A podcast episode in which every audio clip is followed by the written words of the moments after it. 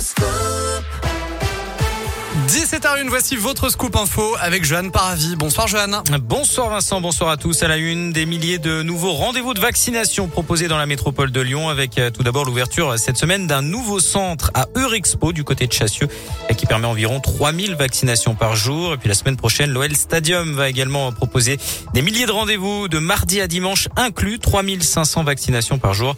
La confirmation aujourd'hui de l'Agence régionale de santé Auvergne-Rhône-Alpes pour la vaccination des enfants de 5 à 11 ans nouveau centre va bientôt la proposer dans le Rhône à Saint-Didier au Mont-d'Or. C'est déjà le cas au Palais des Sports de Gerland, à l'hôpital nord-ouest de Glazé, mais aussi au centre de Saint-Bel, Saint-Bonnet-de-Mur et Beauvallon. Vous retrouvez toutes les infos sur radioscoop.com. Pour rappel, les députés ont adopté ce matin le projet de loi transformant le pass sanitaire en passe vaccinal. Le texte sera examiné la semaine prochaine au Sénat.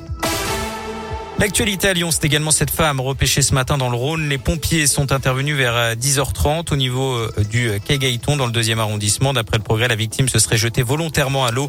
Son pronostic vital serait engagé.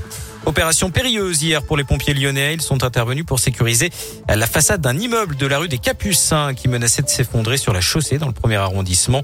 Une opération qui a nécessité l'intervention des spécialités secours en milieu périlleux et montagne et sauvetage des bléments. Les pompiers ont notamment dû intervenir via les toitures des immeubles. Vous retrouvez les photos sur radioscoop.com. Quel avenir pour l'ex-bus Paradise à Lyon Le club situé sur le quai Sarail au niveau du cours Lafayette n'est plus. La mairie a donc lancé un appel à projet pour trouver la future activité du bâtiment qui appartient aux voies navigables de France et qui fut dans le temps une petite gare. L'appel à projet est valable jusqu'au 4 mars.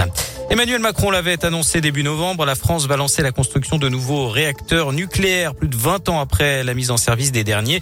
Le gouvernement envisage une mise en service entre 2035 et 2037. C'est ce qu'a annoncé aujourd'hui Bérangère Abbas, secrétaire d'État auprès de la ministre de la Transition écologique.